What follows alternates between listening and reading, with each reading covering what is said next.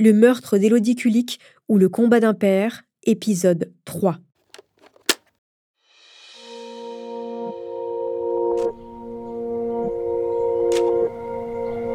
Dans son joli jardin, à l'arrière de sa maison de briques rouges de Violaine, village du Pas-de-Calais, Jackie Kulik cultive des kiwis, des groseilles, des pêches, des figues, des poires.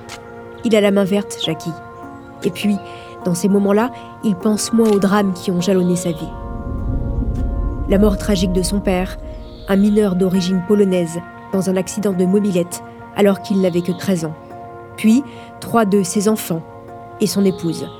Cela fait 17 ans que sa fille Elodie a été sauvagement tuée. Jackie avait 51 ans, il en a aujourd'hui 68. Il a appris qu'avec la justice, il fallait s'armer de patience. Le meurtre d'Elodie est devenu un colcaise, comme on dit.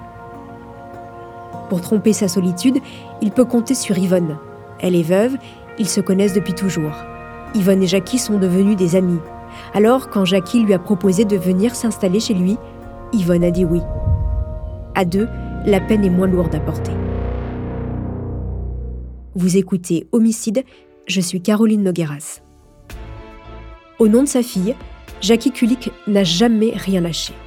Après dix ans d'enquête de gendarmerie et six années d'instruction, jalonnées de multiples recours de la défense, le procureur a décidé de renvoyer Willy Bardon, 46 ans, seul suspect encore en vie, devant une cour d'assises. Ce 20 novembre 2019, son procès pour enlèvement, séquestration, viol et meurtre d'Élodie Kulik s'ouvre devant les assises de la Somme. Trois semaines d'audience sont prévues, ce qui est particulièrement long pour des assises.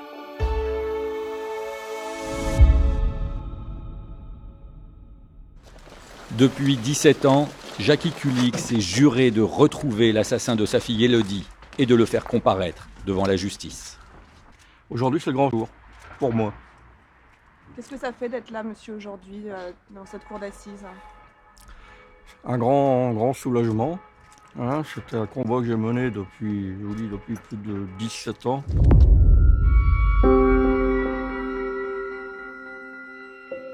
Le jour se lève à peine, un épais brouillard refuse de quitter le ciel de la ville d'Amiens. Malgré le froid, il y a une agitation peu commune aux abords du palais de justice. De nombreux badauds, des journalistes, 80 au total, ont déjà envahi la salle des pas perdus du tribunal de grande instance. Certains reporters suivent l'affaire depuis ses débuts, comme Georges Charrière du Courrier Picard. C'est son confrère Tony Poulain qui a pris sa relève, car Georges est à la retraite. Il est venu en ami pour soutenir Jackie. Oui, Jackie est devenu un ami. Il faut dire que la personnalité de l'ancien facteur impose le respect. La longévité de son combat est exceptionnelle. Tous ceux qui croisent sa route sont bouleversés par la personnalité de cet homme. Pour certains, il est un héros. Entouré de son fils Fabien, de ses proches, des anciens copains d'Élodie, des membres de l'association Angélique, il tente de se frayer un chemin entre les caméras et les micros qui se tendent. Il a amené avec lui le portrait de sa fille, le grand, celui qu'il présente à chaque interview. Élodie a les cheveux noués en chignon, avec deux petites mèches blondes qui entourent son visage. Elle porte une tenue habillée. Elle semble parler devant un micro. L'accusé, Willy Bardon, comparaît libre. Dans la salle d'audience, il s'installe à côté de ses avocats. Il a vieilli, son corps s'est épaissi et son crâne dégarni. Il risque la réclusion criminelle à perpétuité. Maître Stéphane Daco, avocat de Willy Bardon. votre, euh, votre client, quel état d'esprit il est ce matin euh Lui, il est extrêmement stressé parce que c'est pas évident de comparaître devant une cour d'assises. On s'adresse à des hommes et des femmes euh, qui peuvent être influencés éventuellement par ce qui se dit. Il faut pas être pollué, il faut pas être influencé par tout ce qui s'est dit à l'extérieur. Et J'espère qu'ils vont être en capacité de se mettre dans ces conditions.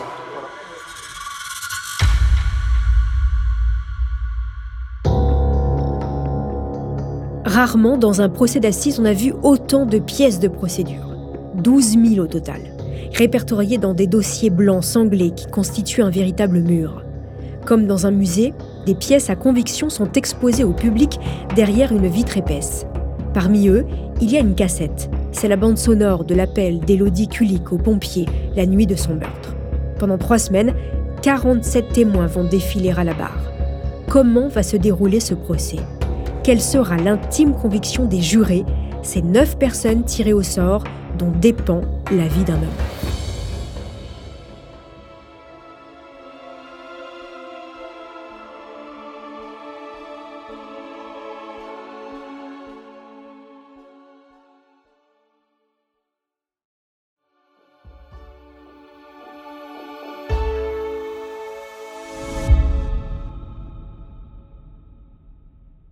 Pour parler de ce procès d'assises exceptionnel, je suis en ligne avec Catherine Siguré. Bonjour Catherine. Bonjour. Vous êtes l'auteur d'un livre qui vient de sortir aux éditions Les Presses de la Cité, L'affaire Élodie Kulik ou le combat d'un père que vous avez écrit avec Jackie Kulik. Catherine Séguré, avant de parler du procès, est-ce que vous pouvez nous raconter les circonstances de votre rencontre avec Jackie Kulik et puis pour quelles raisons vous avez voulu écrire un livre sur son combat? Alors moi, ça faisait une quinzaine d'années à peu près que euh, je, suivais l'affaire, enfin en gros depuis, depuis même le, début. Euh, simplement, j'avais pas, euh, j'avais pas encore pris contact avec Jackie et je n'ai pris contact avec lui que après le, le, second procès, en fait, quand il y a eu le verdict.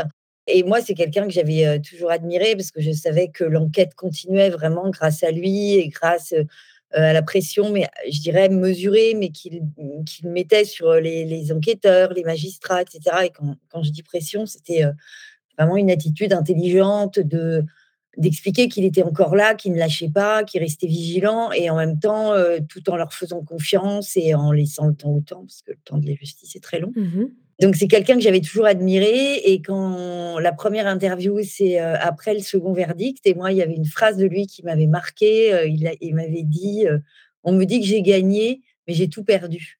Et, je trouvais que cette cette lucidité et, cette compréhension qu'un verdict en fait bah, ne, rachète rien, c'est-à-dire que malheureusement ça, ne, ça, ne, ramène pas les gens et l'absence de haine qu'il y avait c'était c'était remarquable et qu'il avait je me suis dit là il a vraiment quelque chose à transmettre quoi à tous les justiciables je dirais même si tout le monde n'est pas se retrouve pas mêlé à une affaire de meurtre où il va être partie civile mais on a tous des combats et je trouvais que sa façon d'aborder le combat était un modèle pour tout le monde quoi. En tous les cas, il accepte de, faire euh, ce livre avec vous. Euh, et là, on va parler du premier procès d'assises. Je précise que vous n'y étiez pas, mais que vous avez interviewé euh, énormément de protagonistes qui y étaient afin de dépeindre ces quelques jours d'assises. Alors justement, on va parler du premier jour qui est consacré à la personnalité de l'accusé, Willy Bardon. Quel portrait est dépeint très vite de cet homme? Willy Bardon, il, est, euh, il a beaucoup choqué les gens, euh, aussi bien les, enquêteurs que, les proches de Jackie, que des, simples citoyens venus assister au procès, parce que euh, c'est quelqu'un d'assez brutal, c'est quelqu'un qui a des méthodes un peu rustiques, aussi bien dans son quotidien de voisin que dans son rapport aux femmes et ça passe très très mal quoi. C'est c'est quelqu'un où sa personnalité plaide contre lui malheureusement. Mmh. Ce que ce que pas de souligner ses avocats, hein, mais sa, personnalité plaide contre lui parce qu'effectivement c'est pas quelqu'un qu'on a qu'on a envie de, côtoyer quoi. Mmh. c'est pas le genre idéal c'est sûr euh, le procès dure trois semaines et puis vient euh, le jour de l'audition de Cathy l'ex-compagne de Grégory Viard euh, le violeur d'Élodie celui qui est décédé hein, un an après le meurtre de la jeune femme dans un accident de voiture et c'est un témoignage très attendu c'est ce que vous racontez dans votre livre pour quelle raison il est tant attendu ce témoignage? C'est un témoignage attendu parce qu'il y a beaucoup de choses troublantes. Euh, elle a même failli être, euh, être inculpée également. D'abord, on a retrouvé un ADN partiel qui pouvait être le sien euh, sur un emballage de préservatif qui était qu'on a retrouvé sur les lieux du crime. Alors, elle s'en est tirée par une pirouette assez étrange en disant c'est parce que je les touchais, parce que je ne voulais pas qu'ils s'en servent, euh, s'ils me trompaient. Enfin, un, truc qui tenait absolument pas debout, sachant que ça pouvait pas leur servir pour eux, puisqu'elle, elle était enceinte au moment des faits. Donc, il y a eu cette histoire de. on s'est demandé si elle était présente sur les lieux. Bon, après, les enquêteurs ont, jugé que non. Mais euh, ensuite, elle a, elle a beaucoup côtoyé euh, le tandem de son compagnon et de, du fameux Willy Bardon, de l'accusé. Et elle explique le rapport qu'il y avait entre eux. De, euh, le plus jeune, qui était euh, son compagnon, tentait un peu d'épater Willy Bardon, qui est un peu comme un, comme un, comme un chef de meute, quoi. Un grand frère. ouais, grand frère, grand frère dans le style mauvais genre, mmh genre bande, bande malfaisante, mais pas, pas, pas, un modèle, mais c'est c'est quelqu'un qui est très dominateur. Et en fait, Grégory Viard, qui est un, petit gars plus frêle, enfin plus enfant, etc., il, essaie de, l'épater, quoi. Mmh. En tout cas, c'est ce que raconte Cathy. Voilà, c'est ce que raconte Cathy. Et par ailleurs, Cathy avait porté plainte contre Grégory en affirmant qu'il avait dit je vais te brûler, te violer, etc., comme les autres femmes, qui était une déposition qu'elle avait faite dans, un, dans une gendarmerie, qui n'a pas été reliée euh, à l'affaire Elodie et, qui peut effectivement sembler euh, curieuse. C'est-à-dire que soit il lui a dit ça parce que ça lui rappelait quelque chose de concret qu'il avait vécu, euh, soit il, il était en tout cas hanté par, par le crime, ça c'est sûr. Est-ce que vous pouvez expliquer ce qui s'est passé? Il y a deux choses, c'est que elle est réellement menacée par, par Grégory et qu'elle s'envoie ensuite des lettres anonymes à elle-même qui, qui, évoquent le crime. Donc en fait, on, ne sait pas si c'est des choses qui lui a dites, ce qui est assez possible parce qu'il a souvent évoqué le crime par ailleurs, notamment dans des cafés, à des comptoirs de bistrot, etc. Euh, et elle s'est envoyé des lettres anonymes qui donnent des, détails du crime qui sont euh, effectivement dans les journaux, mais c'est pour le moins troublant euh, que ces deux-là soient hantés par, par le crime. Quoi. Alors, ce mmh qui est très possible aussi, c'est que elle n'a effectivement pas été là, de toute façon, c'est la vérité judiciaire, mais qu'elle se soit doutée de quelque chose, c'est-à-dire que sans doute, c'est une nuit où il est rentré tard, euh, où euh, euh, tout le monde dit que par la suite, tous les deux, Willy Bardon et Grégory, ont changé d'attitude, sont devenus différents. Grégory s'est beaucoup alcoolisé l'année qui a suivi la mort d'Élodie. Ensuite, il est mort dans des circonstances troublantes qui ressemblent de très fort à un suicide. Il y y a, beaucoup de choses, en fait, où sans doute que Cathy a perçu des choses. Et ensuite, son témoignage est aussi attendu puisque elle, elle reconnaît la voix de Willy Bardon quand on fait écouter la fameuse bande mmh sonore de, de, l'appel au secours d'Élodie. Et elle est catégorique. Euh, je précise que Grégory Viard, il, euh, il, est mort dans un accident de voiture, mais en effet dans des circonstances un peu étranges, qui fait peut-être penser à un suicide. Vient ensuite ce moment si difficile, celui de l'écoute de l'enregistrement de 26 secondes de l'appel d'Élodie aux pompiers le soir de son meurtre. Euh, des casques ont été distribués aux jurés, à la défense et à la partie civile pour entendre au mieux ces quelques secondes effrayantes. comment réagit le, public à l'écoute de, cet enregistrement? Alors, c'est à peu près la première chose dont tout le monde m'a parlé, c'est-à-dire que ce soit les enquêteurs, les juges, euh, les, personnes qui ont assisté au procès ou la famille de Jackie, tout le monde m'a dit Ah, le procès et euh, l'appel au secours. C'est quelque chose qui les a mais traumatisés au point que moi j'ai eu l'occasion de, d'écouter la bande et me fiant à vraiment 100% des gens qui disaient qu'ils en avaient rêvé des nuits, je l'ai pas fait. Et je crois que c'est quelque chose qui a très fortement impressionné les gens parce qu'à défaut de reconnaître la voix de Willy Bardon, on, entend évidemment les dernières secondes de quelqu'un et surtout de quelqu'un qui, n'appelle pas au secours pour demander de l'aide, mais qui appelle en sachant qu'il, va mourir. Tout le mmh. monde a témoigné de ça c'était vraiment la voix de quelqu'un qui voyait la mort arriver, quoi. Terrible. Il y a ensuite le témoignage du père, Jackie Kulik, ce père héroïque euh, qui n'a jamais rien lâché. Il vient raconter, lui, qui était sa fille Élodie. D'ailleurs, il a toujours ce portrait de sa fille à ses côtés. Il souhaite lui redonner de la, vie quelque part. Comment on peut expliquer ce témoignage à la barre? En fait, ce qui est, ce qui est formidable, c'est que Jackie, euh, il, redonne effectivement vie à, sa fille et il en dresse surtout... Euh, un portrait qu'il résume très bien à la fin en disant finalement, elle avait tout ce que vous n'avez pas. Et vous l'avez tué à cause de ça. Et je crois que c'est très vrai, quoi. C'est que, que ce soit Willy Bardon ou non, hein, je rappelle que l'affaire est en, est en cassation. Donc, mmh en tout cas, Grégory Viard et les types avec qui il traînait et la bande d'une façon générale, euh, ce sont des gens qui sont dans la haine des qualités qu'ont les autres, ce qui est quand même assez formidable, et surtout une envie de, profaner euh, l'innocence, euh, la gentillesse, la douceur, la beauté. C'est quelqu'un de très délicat, il le dit, très marrant, très positif, enfin, D'ailleurs, c'est ce qui a un peu désespéré les enquêteurs au départ, c'est que ils se disent, bah, dans la vie de la victime, il y a forcément quelque chose. Elle s'est embrouillée avec des gens, ou bien elle est un peu ceci, un peu cela. Enfin, quelque chose qui, qui leur donne un fil à tirer. Là, ils n'ont aucun fil à tirer parce mmh. que c'est voilà, c'est unanime. C'est vrai, c'est une femme qu'on dirait parfaite. Vient ensuite euh, le temps des plaidoiries, celle de la défense de Willy Bardon, qui veut absolument montrer qu'il a beau être un salaud, si je puis dire, avec les femmes, cela ne fait pas de lui un coupable. Et puis, une fois de plus, ils estiment qu'il n'y a rien de concret, hormis cet appel contre leur client, un appel où, je précise, on n'entend que quelques secondes, hein, à peine une ou deux ou trois secondes, les voix des hommes. Euh, et puis, il raconte aussi les ratés de l'enquête. Est-ce que vous pouvez nous en dire plus? Ce qui a été souligné, c'est qu'il y a un enregistrement qui n'a pas fonctionné euh, d'une garde à vue. Euh, je dirais que c'est assez marginal et d'autant plus euh, marginal que finalement, c'est arrivé récemment dans le droit. Pendant très longtemps, les gardes à vue n'ont pas été enregistrées.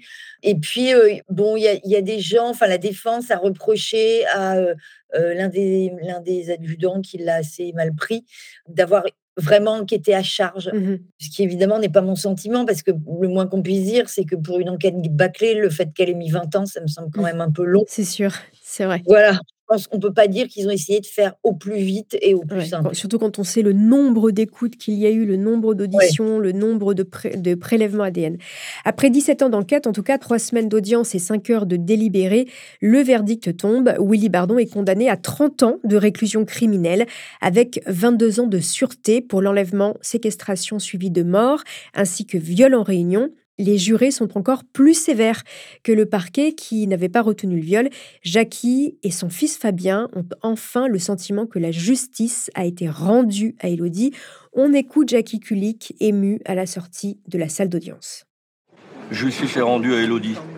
Et je pourrais aller voir demain matin, demain après-midi sur leur tombe, et puis leur dire que j'ai fait mon travail. Sauf que Énorme coup de théâtre, alors que le verdict vient d'être rendu, Willy Bardon tente de se suicider. Écoutez à nouveau le reportage de France 2 du 7 décembre 2019. Évacué sur une civière, Willy Bardon quitte en urgence la cour d'assises d'Amiens. Il vient de tenter de se suicider. Tout s'est passé quelques instants plus tôt à l'énoncé du verdict. Dans le box des accusés, l'homme de 45 ans comparé libre il avale soudain une gélule. Alexandre Debosser, procureur de la République d'Amiens. Il a ingéré un produit qui s'appelle du thémique, euh, qui est un pesticide interdit à la commercialisation sauf, euh, sauf quelques usages très précis, euh, et qui est un poison pour les animaux comme pour les humains, et qui provoque notamment des, des conséquences importantes sur le plan cardiovasculaire et sur le système nerveux. Catherine Siguré, on vient de l'entendre, Willy Bardon a avalé euh, des pesticides, une fiole de pesticides pour mettre fin à ses jours. Euh, comment est-ce possible Comment a-t-il pu entrer avec ce poison dans la salle d'audience? Alors, on pense que, euh, en fait, c'est un poison qui, euh, qui est un produit euh, phytosanitaire, si j'ai bien compris. On pense qu'on a, on a pu lui passer au parloir et que c'est quelque chose comme un peu une poudre, donc c'est assez invisible. mais bon, comme le dit Jackie Cully, que le, le, meilleur endroit quand même pour se suicider, c'est en public avec 90 personnes dans un centre-ville, avec, enfin, vous voyez, c'est quand même. Il a envie de marquer le coup là. Il se dit, c'est. Oui, vous oui, pas. C'est un endroit où il est quand même assez certain d'être euh, d'être secouru dans de, dans de brefs ah délais. Et comme dit Jackie, dont l'épouse euh, euh, est morte aussi de, de, l'absorption de mort, enfin, qui lui a fait faire un coma pendant, pendant des années. Quand on veut mourir, en général, on y parvient. En l'occurrence, il aurait mieux valu le faire dans le silence de sa cellule que dans, une, dans un palais de justice. Mmh. En tout cas, a-t-il une réaction, lui, Jackie Kulik, euh, euh, quand euh, il apprend que le meurtrier, alors présumé, on est obligé de dire ça, mais le meurtrier de sa fille souhaite mettre fin à ses jours comme ça dans une salle Jackie Kulik n'est pas inquiet du tout, en fait, parce qu'il est d'abord sous le choc du verdict, qu'ensuite tout le monde ne comprend pas, y compris ses, propres, ses avocats à Willy Bardon. Personne ne comprend très bien ce qui s'est passé, enfin, personne ne s'inquiète vraiment sur le moment. Euh, il a, enfin, évidemment, il est, il est secouru, etc. Mais euh, on, se dit, bah, il n'est pas en danger, il a fait un geste euh, malheureux, voilà. Donc Jackie reste, reste, complètement, reste complètement serein et surtout, il n'est pas dupe. On se dit, voilà, il se dit, il est probable qu'il ne va pas mourir, quoi. En tous les cas, il a vu juste, car 24 heures après son hospitalisation, Bardon est hors de danger, il va rester quelques jours à l'hôpital. Euh, ses avocats, eux, vont faire appel. C'est donc un autre procès qui va avoir lieu en appel devant les assises de Douai en 2021. On en parlera avec Jackie Kulik dans l'épisode 4. Merci beaucoup, Catherine Siguré, d'avoir accepté mon invitation. Je rappelle le titre de votre livre, L'affaire Élodie Kulik ou le combat d'un père, paru aux presses de la Cité. J'invite les auditeurs qui veulent en savoir plus sur cette affaire à euh, lire votre livre. Merci beaucoup, Catherine. Merci beaucoup. Dans le dernier épisode, nous parlerons du procès en appel de Willy Bardon. Je serai en ligne avec Jackie Kulik, le père d'Élodie. Il sera en effet mon invité, il nous racontera comment il va aujourd'hui, comment il a vécu ces 20 années de calvaire et où en est la justice aujourd'hui. Ne ratez pas cet ultime épisode sur l'affaire Élodie Kulik avec son père Jackie Kulik en attendant, chers auditeurs, n'hésitez pas à laisser des étoiles et des commentaires sur vos applis de podcast préférés.